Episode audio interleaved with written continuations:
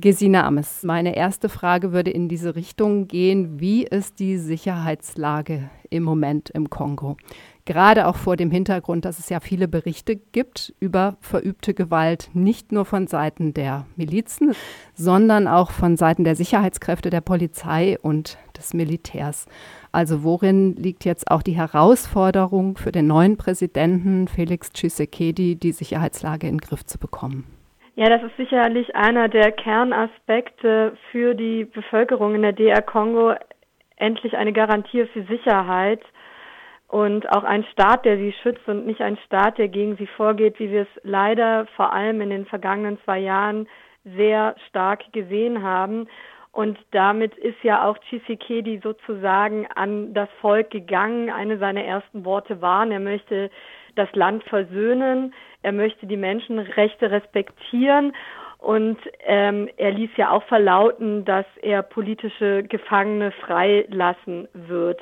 Das sind erstmal starke Worte. Man muss allerdings sehen, inwieweit sie dann auch tatsächlich zu realisieren sind, weil eines der großen Herausforderungen für ihn als neuen Präsidenten ist, der Umgang mit den Sicherheitskräften und mit den Generälen, die ja auch federführend für Gewalt gegen die Bevölkerung ähm, verantwortlich sind, umzugehen. Und da ist wirklich die große Frage, inwieweit übt er einen Einfluss tatsächlich auf den Sicherheitsapparat aus, der unter Kabila letztes Jahr nochmals ähm, ausgewechselt wurde und zum Teil mit Generälen besetzt wurde, die nachweislich gravierenden Menschenrechtsverletzungen schuldig sind.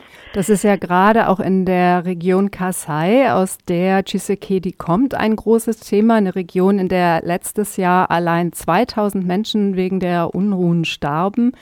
Es wird gesprochen über eine mögliche Demobilisierung der Milizen. Ist es jetzt wahrscheinlicher, dass das passiert? Was müsste er da tun? Also aus Kasai waren die ersten Reaktionen, die wir mitbekommen haben, dass es tatsächlich zu um die 600 Rebellen kam, die sich dann tatsächlich auch ergeben haben beziehungsweise ihre Waffen niedergelegt haben. Darunter fallen auch drei wichtige Milizführer der Miliz Kamina Nsapu. Das sind natürlich erstmal positivere Zeichen zu sehen, dass ähm, Tshisekedi auch anerkannt wird. Allerdings ist es natürlich auch seine Heimregion und das muss man unter all den Aspekten auch sehen. Es ist natürlich erstmal ein positives Signal, dass es jetzt nicht nach seiner Amtseinschwörung, die ja sehr umstritten war, genauso wie die ähm, überhaupt die Ernennung, ihn als, ihn als Präsidenten zu ernennen durch die unabhängige Wahlkommission nach wie vor sehr umstritten ist und ja auch widerlegt wurde durch andere Auszählungen, aber dass es dennoch nicht zu größeren Gewaltausbrüchen beziehungsweise auch Aufrufen seines Widersachers, des Kandidaten Fayulu kam, der sich ja bislang auch sehr gemäßigt verhält. Also das sind auf jeden Fall erstmal positive Zeichen für die Bevölkerung. Natürlich weiß man nicht, wie es weitergeht. Die Spannungen zwischen Katanga und Kasai sind nach wie vor da, wie auch in anderen Regionen des Landes. Katanga ist eine Hochburg ähm, der von Fayulu unterstützten ähm, Plattform, dem beispielsweise Moise Katumbi anhängt, ein Oppositioneller, der nach wie vor den Kongo nicht betreten darf.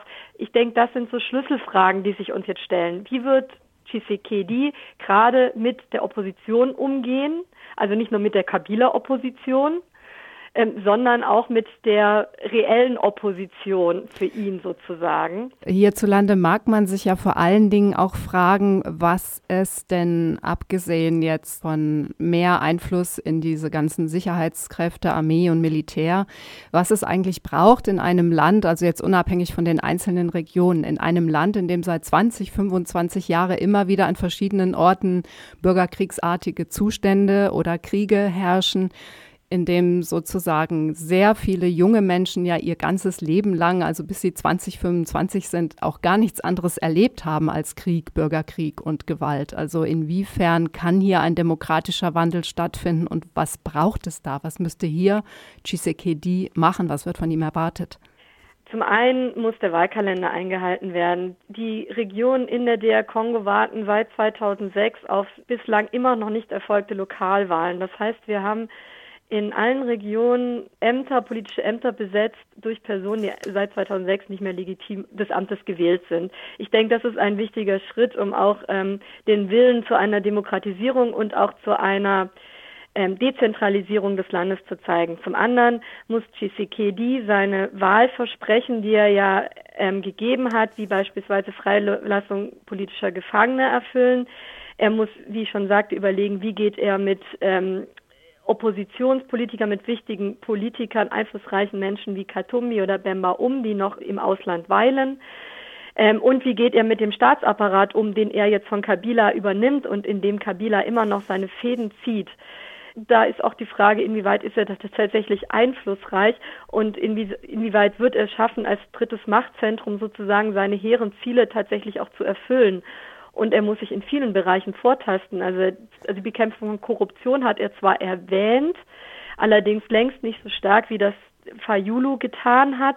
Und Korruption ist eins neben der fragilen Sicherheitssituationen, desaströsen humanitären Situationen eines der großen Herausforderungen. Und das hat ja gerade auch Transparency International zum Besten gegeben. Also es ist jetzt Ende Januar ein Bericht rausgekommen, demnach gehört die Demokratische Republik Kongo zu den 20 Top-Staaten, in denen Korruption ein sehr großes Problem darstellt.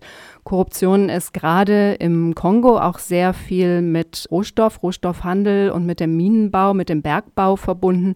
Auch hier sind ja noch gewisse Verwicklungen und Fäden, die von denjenigen, die unter Kabila ja auch sehr viel Macht hat, die Chisekedi wahrscheinlich angehen muss. Also welche Schritte sind da von ihm zu erwarten? Was muss er tun, damit sowohl im Bereich der Korruption als auch im Bereich der Konfliktrohstoffe sich etwas zum Besseren wendet? Also Global Witness hat heute erst auch eine Anfrage gestartet. Es geht um einen Vertrag mit, ähm, mit einem Ölmulti, den Kabila letzten Jahres noch abgeschlossen hat. Und Global Witness hat ganz klar die Forderung an den neuen Präsidenten Tshisekedi gestellt, diesen Vertrag in Frage zu stellen, wie er es im Exil vor einem Jahr auch schon getan hat, indem er sagte, er wird all die Rohstoffverträge, die Kabila unter sehr intransparenten und auch gegen das kongolesische Gesetz verstoßenen Bedingungen abgeschlossen hat, ähm, überprüfen und auch revidieren, sollten sie nicht dem Gesetz entsprechen. Und da liegt die große Herausforderung. Und ich denke, da liegt auch einer der ersten Steine. Möchte man wirklich den mineralischen Wohlstand, den das Land ja hat, tatsächlich gerecht und gleichberechtigt verteilen. Und nicht nur einer Elite, die sich vor allem um den ehemaligen Präsidenten Kabila gruppiert, ihm weiterhin ähm, als der Profiteur sozusagen zufließen lassen und inwieweit Tshisekedi sich daran tatsächlich wagen kann ähm, und dann noch lange im Amt bleiben kann, das lässt sich natürlich in Frage stellen. Aber ich denke, das ist auch eine der Sachen, die, ähm, die jetzt die kongolesische Bevölkerung auch wirklich ähm, möchte. Es macht ja ähm, natürlich immer Sinn, bei dem Thema Rohstoffe auch nochmal über die Grenzen des Kongo hinauszuschauen und sich zu fragen, welche Mitverantwortung hier vielleicht auch von internationalen Konzernen oder auch der, der Politik in Europa zu sehen ist. Also jetzt gerade mit der Energiewende oder der erhofften Energiewende stieg die Nachfrage an Elektromobilität, damit auch sehr stark der Bedarf an Kobalt. Der Kongo ist ein wichtiger Lieferant von Kobalt. Es gibt sehr große Vorkommen dort und der ganze Bergbausektor im Kongo, der ja ohnehin ein sehr wichtiger Devisenbringer ist, ist halt oder gewisse Teile auch immer wieder mit Milizen und Kriegsparteien in Verbindung gebracht worden, die von dem Abbau von Koltan, aber auch von Uran, Kobalt, Tantalum, von allen möglichen Mineralien ja eigentlich sich auch finanziert haben. Also welche Form der Mitverantwortung siehst du, Gesine, hier auch bei ja, europäischen oder internationalen Partnern und der Politik?